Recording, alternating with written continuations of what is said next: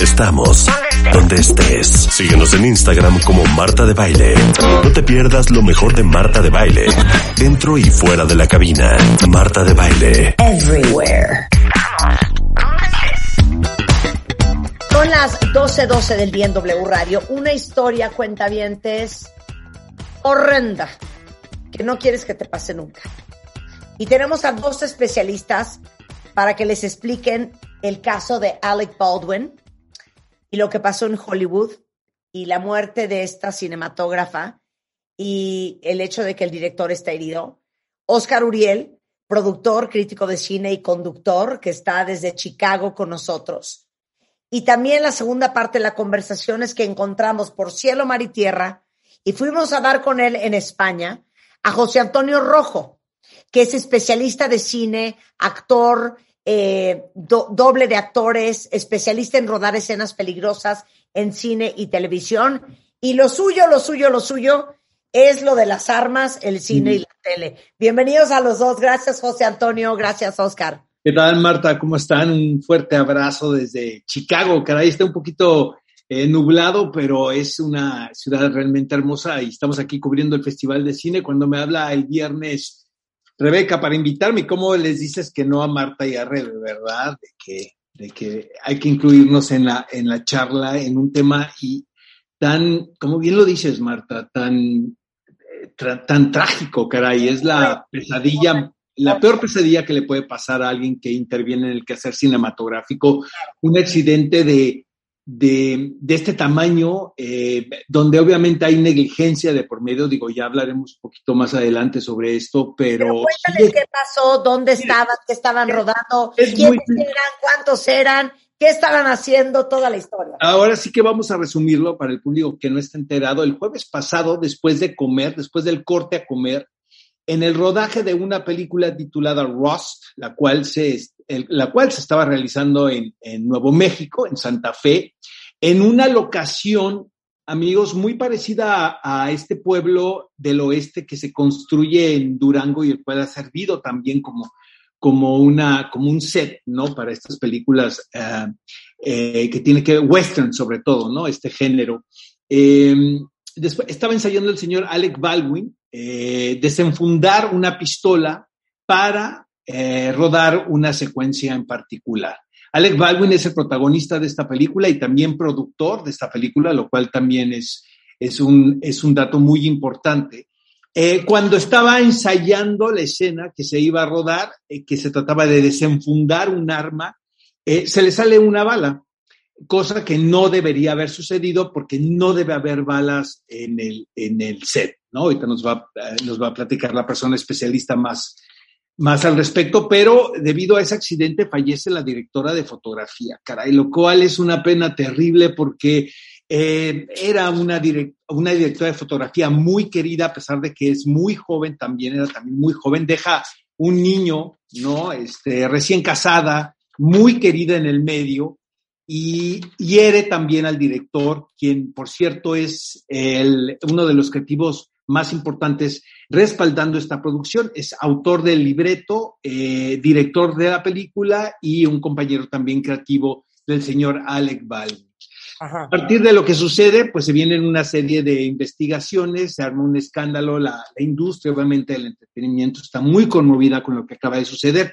Y lo más grave de esto es que sucede en medio de un marco donde eh, eh, técnicos y equipos de producción en la industria del entretenimiento en los Estados Unidos estaban a punto de irse a un paro laboral debido a las malas condiciones que hay del trabajo en este tipo de producciones, que creo que se han exacerbado y se han eh, subrayado debido a la gran cantidad eh, de generación de contenidos, Marta. O sea, ahorita realmente lo que está de moda es la producción de series, la producción de películas para plataformas. Con la llegada de estas nuevas ventanas, lo que ha sucedido es que ha proliferado este tipo de producciones y también se ha requerido, hay una, hay una demanda de, de, especialistas, y esto lo pongo entre comillas, ¿no?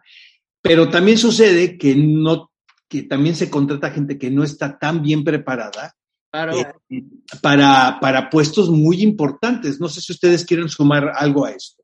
No, claro, y nada más quiero decir una cosa más. O sea, imagínense ustedes que son actores te dan la pistola y te dicen, y ahorita nos dice José Antonio, pistola fría, ¿no? Cold, cold gun. Cold gun, cold gun. O sea que básicamente la pistola no tiene munición real. Corte A, él la agarra, empiezas a ensayar de cómo vas a sacar la pistola cuando digan, corre cámara, y en eso se sale un- una bala. Entonces, explícanos, José Antonio, cómo sucede esto, qué es una pistola fría, eran balas de verdad, son balas de salva, ¿por qué no usan pistolas de juguete? Todo queremos saber, José Antonio. Venga. Pues lo primero, muchas gracias por, por surcar aquí el charco para encontrarme. No, Pues vamos a ver, el- eh, lo que se llama pistola fría es cuando nosotros damos un arma eh, que evidentemente no puede disparar o que está vacía. Un- Una de dos puede disparar en detonación, que es una salva, o, o evidentemente no lleva nada.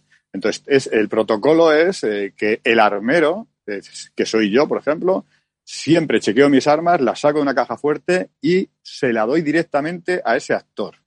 Es decir, que eh, todo pasa por mis manos y ese arma solo la usa una persona, ese actor. Entonces, evidentemente, si yo doy la orden de, de pistola fría, es que no puede pasar absolutamente nada de ahí. Es decir, en Estados Unidos se usan salvas porque usan armas reales. Es decir, allí no hay pistolas detonadoras como son en España. En España hay dos tipos de, de pistolas.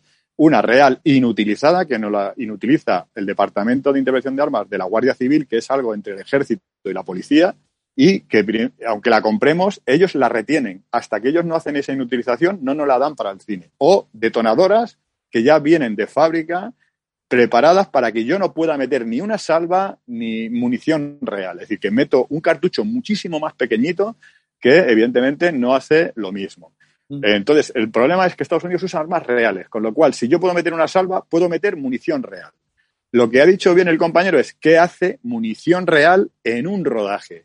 Es decir, eso es lo que no tiene sentido y que nosotros, como nos hemos tenido una reunión de, de los compañeros del gremio, y es, ¿por qué hay munición real? Nosotros no llevamos munición real jamás.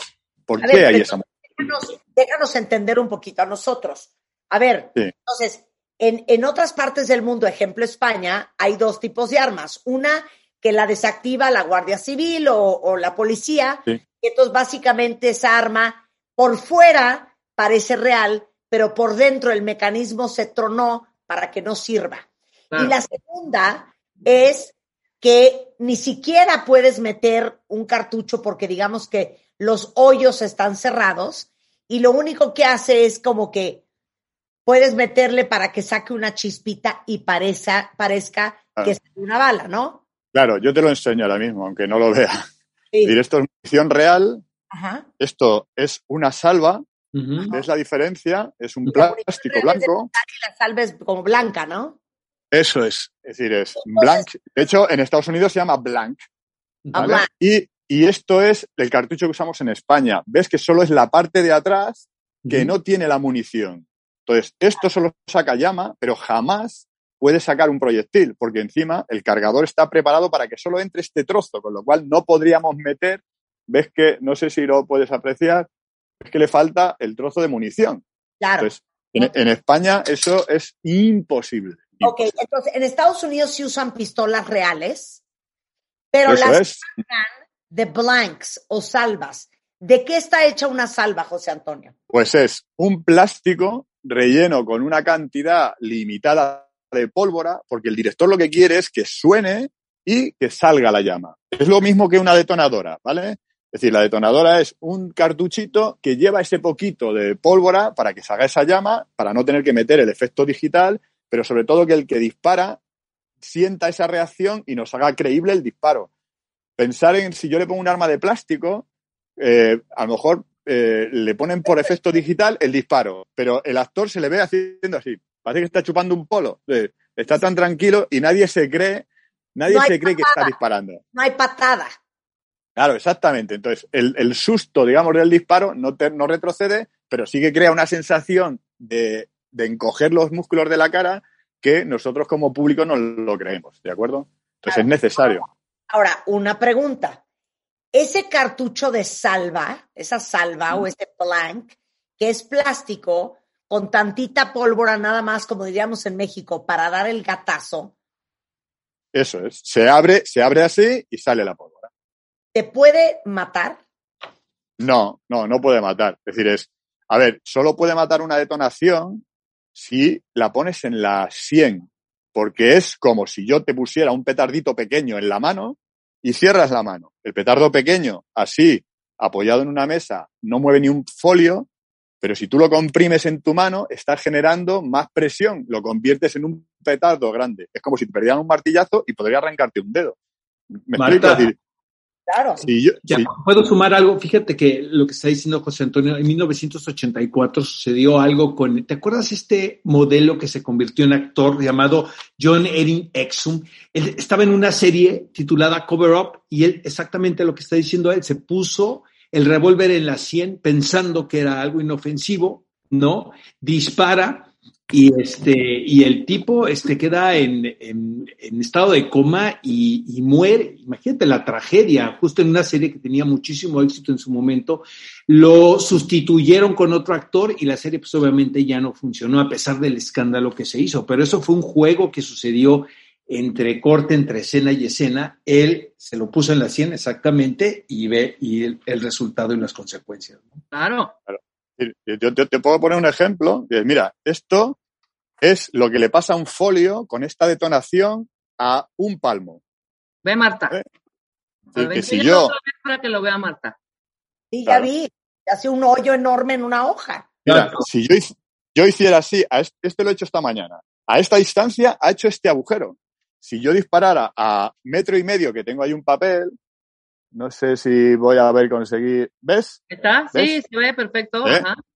Mirad, mm, cuidado con los oídos, porque No, no, no. A ver, espérame, yo quiero grabar. Yo quiero grabar. Ok, va. ¿vale? Es decir, Dale. yo cargo, ¿Mm? ¿viste? No hace nada a metro y medio. Esta misma pistola, a un palmo, ha hecho esto. Ha hecho esto. Ha reventado este folio. Es decir, si queréis, os hago la demostración. Es decir, A ver, venga, venga, venga. ¿Sabes? Lo rompe, lo rompe. Y entonces, si eso está en la cabeza, imaginaros que lo que sale es energía. Disculpa un segundo. Qué nervio. O sea, qué barbaridad, qué peligro, qué fácil es tener un accidente. En dos segundos, depende de la distancia. Ahora va a volver Claro. a tirar la misma bala. Mirad. ¿Eh? A un palmo. Claro. ¿Entendéis que si ahora yo me lo pongo en la 100, ¿entendéis Mm, lo claro. del martillazo aquí? ¿Por qué? Porque sale energía, choca con la Claro. 100, la 100 es muy débil y claro que hay una detonación y una salva mataría, pero no a alguien que está detrás de la cámara a X metros y que y, y no atraviesa el hombro de alguien, la mata y le da a otra persona detrás y la hiere. Eso jamás lo hace ni una salva ni una detonación. ¿De acuerdo?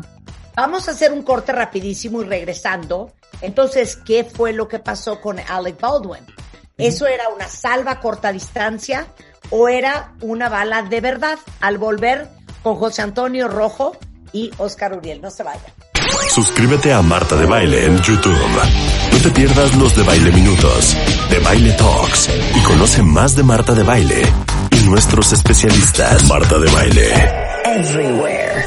Everywhere. Oigan, estamos de regreso, cuentavientes, hablando de cómo sucede una tragedia en Hollywood con una pistola que supuso no estar cargada eh, y acabó con la vida de la directora de fotografía de la película Rust que estaba firmando Alec Baldwin. Entonces está con nosotros Oscar Uriel, gran productor crítico de cine conductor que nos explicó eh, toda esta historia. Y encontramos en España José Antonio Rojo, especialista en cine, actor, eh, doble de actores, especialista en rodar escenas peligrosas en cine y en tele, y armero. Entonces, nos acaba de dar antes del corte una demostración de qué pasa con una bala de salva o un blank a distancia versus directamente sobre el cuerpo. Hizo el ejemplo sobre un pedazo de papel. Eh, si se van a mi Instagram a Stories, ahí está el video para que vean lo que nosotros estábamos viendo. Entonces, regresando del corte, prometimos decir, José Antonio, ¿cómo pasó esto? ¿Cómo acaba una bala en una pistola que le entregaron a Alec Baldwin y le dijeron, it's a cold gun, es un arma fría, o sea que no tiene nada. Pues nosotros aquí lo que pensamos, eh, hablando compañeros de Almería, es decir, que esto es una negligencia. Es decir, Total. Evidentemente alguien ha cargado ese arma y no, no entendemos por qué, pero, pero eh, sí, porque lo que hemos dicho al principio, no tiene que haber munición real en un rodaje. ¿No debería eso- haber municiones en un set?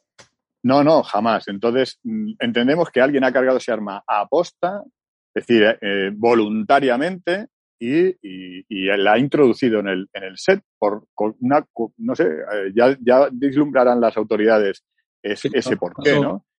Es decir, Es, mm, es- es- es importante, Marta, decir que la persona encargada de las armas en esta producción dejó tres armas en el exterior como protocolo COVID, ¿sabes? O sea, precisamente tratando de seguir un protocolo de seguridad y para tenerlo todo al aire libre, había tres armas de la cual una de esas tres armas tomó el asistente de dirección y dijo que era un arma fría, ¿no? Como ustedes lo han explicado, un arma que se podía emplear.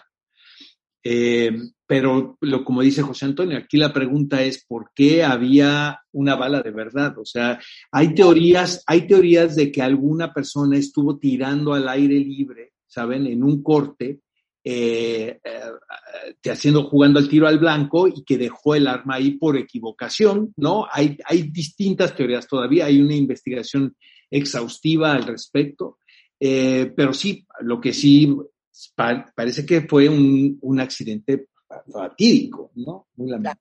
Claro, y, y, y Sí. aparte, Anto- José Antonio, la gente que se dedica a lo que tú te dedicas, los armeros, tienen muchísima experiencia, ¿no? Y vimos que la chava, que era una chava muy joven, Hanna Gutiérrez Rí, de 24 años, era la jefa de armas de producción, y ella había dicho en un podcast semanas atrás que pues ella no estaba segura de estar preparada para hacer ese trabajo, ¿no? Sí, cierto. Es decir, es como si este era su primer trabajo como jefa de armas, es decir, como armera.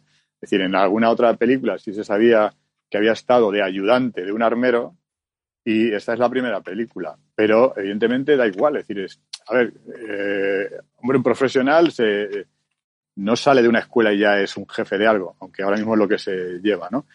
Sino que le lo que tiene que conseguir es tener oficio. El oficio es ser un ayudante de otro jefe y ir poco a poco viendo todos estos problemas y solucionándolos.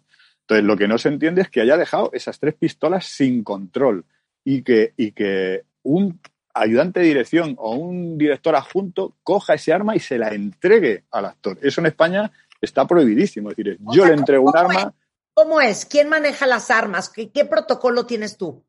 Yo el protocolo es que yo llevo en una caja blindada las armas que primero he comunicado al ejército, a lo que es la Guardia Civil, a, a intervención de armas, que este arma tiene un número de serie y solo la va a usar el actor fulanito, es decir, es eh, Alec Baldwin, ¿no?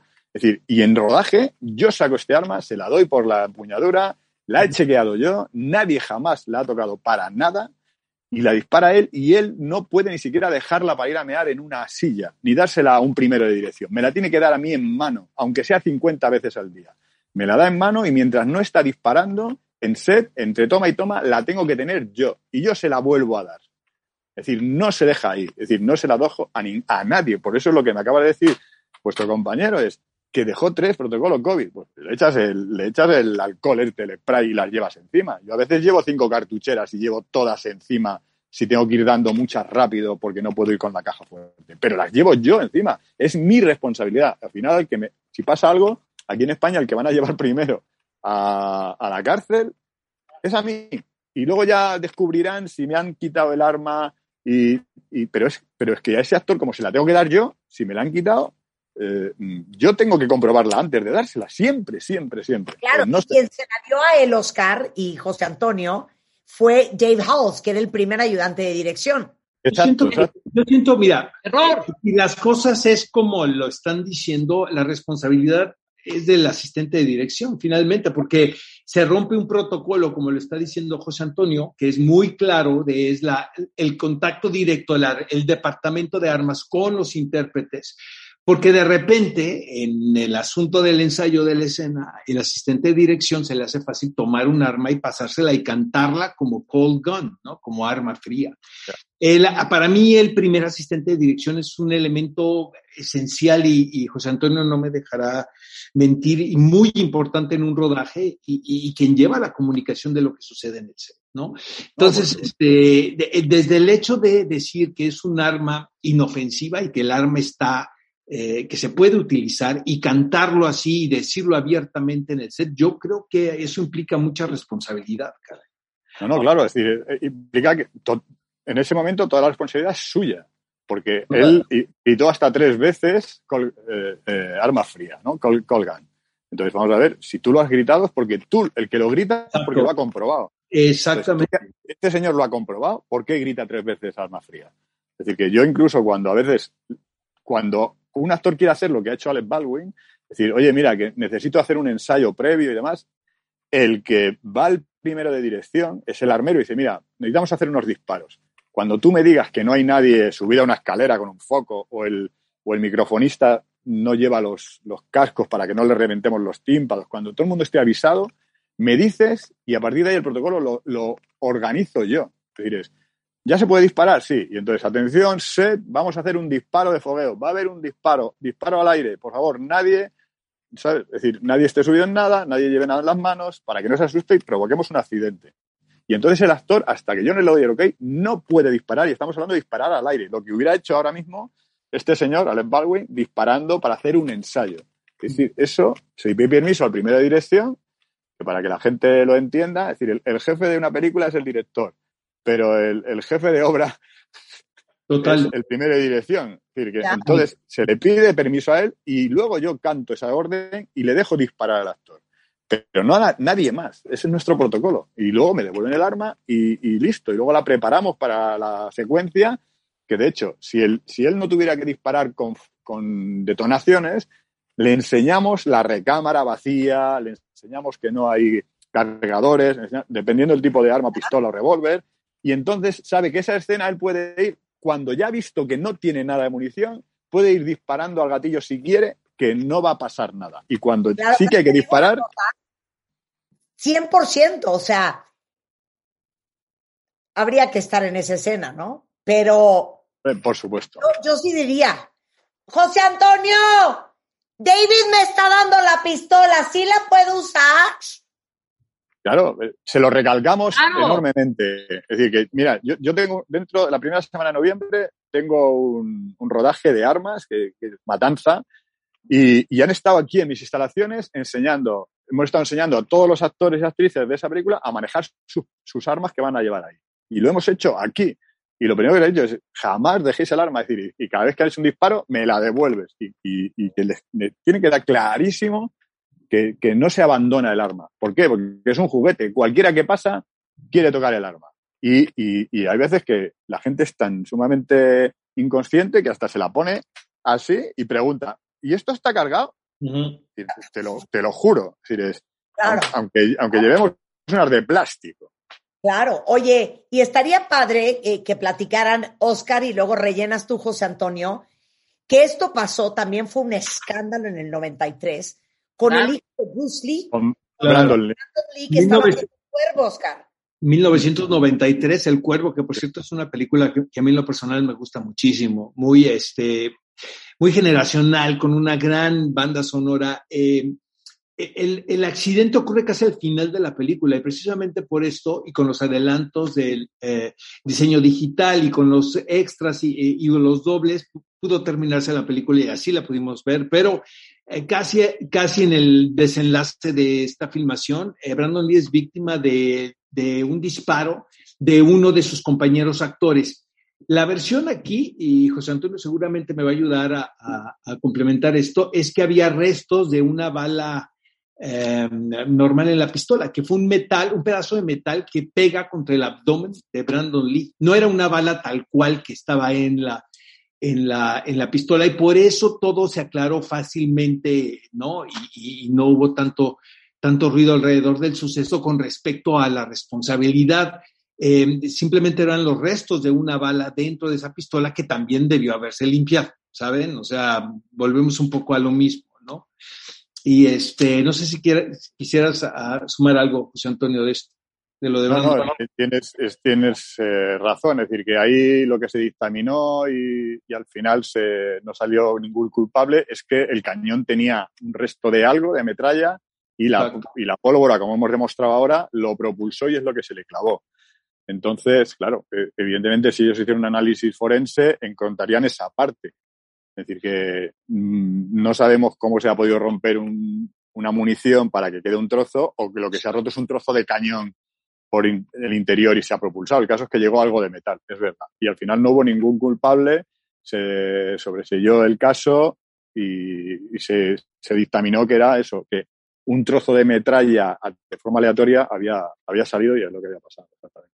Eso es. Wow, qué cosa más impresionante. Oye, ahora otra pregunta que tengo para José Antonio. Eh, en muchos países europeos no, no se usan eh, pistolas de verdad. ¿Por qué lo sigue haciendo Estados Unidos cuando ha tenido el caso, por ejemplo, este, pero el de Brandon Lee, pero en The Captive, pero Vic Morrow? O sea, hay muchas historias. A ver, eh, a ver, si en Estados Unidos partimos de la premisa de que prácticamente en mon- muchísimos estados es casi obligatorio tener un arma, es Exacto. decir, es- Sí. ¿Por qué van a, la industria va a ponerse a fabricar copias de armas, como hay aquí, Mm. en, en fogueo, en detonaciones? Es decir, es, de hecho, allí hay tanta película bélica que es que no existe en... Nosotros en España no podemos hacer el mismo tipo de películas porque no tenemos acceso a las mismas armas para poder recrear una película de los mercenarios. Eh, es decir, es- nos piden un AK-47 y es que no lo hay. Es decir, no podemos, no podemos. Tenemos alguno parecido Para y la demás, casa de pero papel, ni para la casa de papel. es- son de... Mírales la cara, bueno, van con máscara, ¿no? Son de plastiquete. Ah, sí. Claro, Pero se ven, armas- Marta, se ven. La. Claro, mira, so- son armas de airsoft eh, que, que, bueno, mira, te voy a enseñar una. A ver. Ya oyeron claro. que las de la casa es, son de mentirita. Es un arma de airsoft, eh, que bueno, ahora mismo te he abierto aquí para que veas la tamilla, es decir, el cable de ponerle la batería. Sí. ¿eh? Cerraríamos aquí, falta el cargador, que no, como ves, no tengo ningún arma con cargador en el almacén ni en la oficina. Y bueno, simplemente lo que decíamos, si yo ahora esto estoy aquí apuntando, me tienen que poner en digital con el After Effects, un programa de edición, pues este disparito. Entonces ahí lo puedes ver en la, en la cara, ¿no? Si, si viéramos disparar a alguien, veríamos que evidentemente falta esa reacción. Igual que si miras aquí detrás, todas estas que tenemos aquí son esas que has dicho tú, que son imitaciones. Pesan lo mismo, hacen los mismos movimientos, pero están totalmente preparadas para que no podamos meter nada de munición de ningún tipo. Es decir, pero sí que genera la sensación de peso en el actor, cansancio, pero no, no disparan. Oye, pero entonces explícame una cosa. En Estados Unidos, si la película requiere un cuerno de chivo, una AK-47, una Magnum 45, todo eso hay y todo se puede Todo. usar. En Estados Unidos puedes comprarte un tanque. Es, cierto. Es decir, puedes comprarte un tanque, puedes comprarte cualquier cosa. Una, una ametralladora de guerra de estas que se ponen en un trípode, una M50. Es decir, se puede comprar, no te, no te lo prohíbe la ley. Es decir, porque tú tienes derecho, según una de sus enmiendas, a defenderte. Con lo cual es muy difícil que allí se prohíba esto. Es muy difícil. Oye, pero Y entonces qué todo- interesante. Si, si, si yo voy a rodar una película con Oscar Uriel y es una película de del 2022 y estamos en una guerra y necesito ametralladoras AK-47, M15, ¿no me las puedes dar? Yo, yo no. Es decir, puedo darte, ¿ves? Mira, puedo darte este. No, ese qué rifle, ese qué. Este es el AK-47. Ah, ese es un AK-47. Entonces, ¿Ves? pero hay ciertas cosas que no podrías tener. Esa- no, nosotros aquí no. Nosotros aquí no podemos. Es decir, que este es de imitación. Es decir, es- pesa lo mismo, es de metal, es de madera, pero no puedo meterle nada. ¿Sabes? ¿Por qué? Es mucho más barato. Le tienen que poner luego los efectos digitales. ¿Vale? Es decir, que, Claro. y, y si, puedo- si puedo tener una arma de estas que decíamos, una M50, está igual que este, está preparado y para meter, no puedo meter nada, no puedo meter fogueo, no puedo meter absolutamente nada. Me lo han in- inutilizado, que se llama. Oye, pero dime otra cosa. ¿Por qué? E- Era lo que decía ayer Rebeca. ¿Por qué en vez de tener el arma vacía y meterle el flamazo en postproducción en digital, ¿por qué tomar estos riesgos? Claro. Eh, vale, porque al final, si veis las películas donde se hace digital, eh, las librerías de, de estas imágenes son muy planas. Uno de efectos digitales te va a decir que si hay algo real, siempre va a quedar mejor que luego él lo refuerce, porque Claro. si no queda plano. Es decir, coger una película de Blade y cuando Blade se convierte en vampiro y empieza a correr por las paredes, se ve un muñequito plano negro. Es decir, es- y es, y es una, una película con, con mucho capital. Es decir, que mm, los, las cosas digitales, si no hay una, un soporte físico pequeñito, no funcionan igual de bien. Entonces, ese es un problema.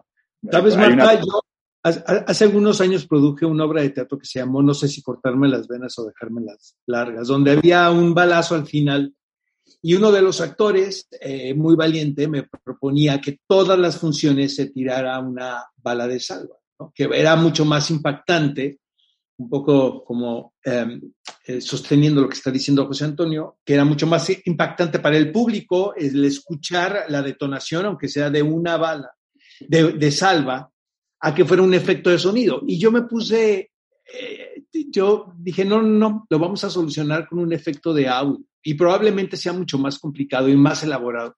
Pero finalmente fuimos con eh, un especialista en diseño sonoro, en diseño sonoro de teatro, y logramos el efecto tal cual, sin tener, sin tener que dar el- ese balazo de todas las funciones, estar como productor pendiente o preocupado porque se va a detonar un arma, porque a fin de cuentas estás detonando un arma, aunque sea un arma este, con balas de salva, etc. Y se logró el efecto, creo. Implica más trabajo, ¿sabes? Porque tienes que buscar, tienes que buscar el efecto de audio correcto para buscar la impresión en el público, ¿no? Pero sí se puede. lleva, mucho trabajo, como dices tú. Es decir, que aunque a mí me grabaran aquí el efecto de disparar, es, es tan relativo el ambiente que hay que luego no puedes recrear este sonido en un teatro. Es decir, es mucho más amplio, queda mucho más ahogado.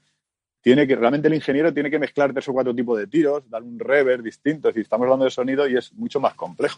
Entonces, imagínate que encima nosotros cuando disparamos reforzamos en rodaje el sonido con, con un sonido de librería, es decir, que además se refuerza. Fíjate, fíjate que si pegamos ruido y hace, y no sé si ahora os ha llegado a vosotros esa sensación del sonido que yo he pegado aquí, del disparo, pero si reforzamos el sonido, ¿cómo no se va a tener que reforzar la llama? ¿no? Es decir, hay una Claro. película que es John Wick de, de Keanu Reeves, que hay Claro. imágenes por ahí, es decir, que de repente la pistola a veces, la llama sale como de 3 o 4 centímetros pero no queda espectacular y la refuerzan ampliando una llama de un palmo. de una Es pistola. que un, un buen diseño sonoro puede levantarte un efecto de una manera insospechada, de verdad. O sea, para- por eso existe ese departamento, creo, ¿no? Entonces, ¿por qué no utilizarlo? Exactamente. Y, y, y no poner a la gente que corre riesgos de repente innecesarios. A veces que sí se tiene que tirar, ¿no? Y José Antonio también me va a decir que, Sí.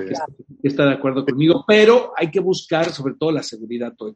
Oye, No, no, perdón, me vale, me siempre, tengo, una, me tengo una pregunta personal a José Antonio.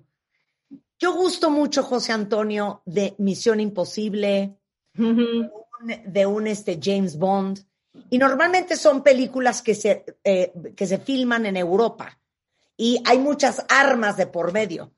Entonces, todo lo que vemos también es de mentiritas.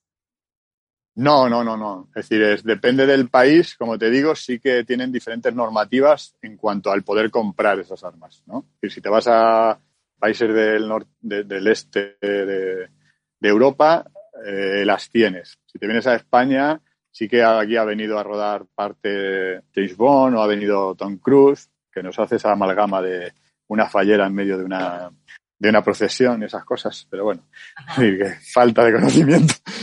Pero evidentemente aquí, cuando vienen aquí, pues rodamos con lo que hay o traen, o traen cosas. ¿Qué pasó con los mercenarios? Vinieron a, a rodar a Europa y trajeron sus cosas americanas.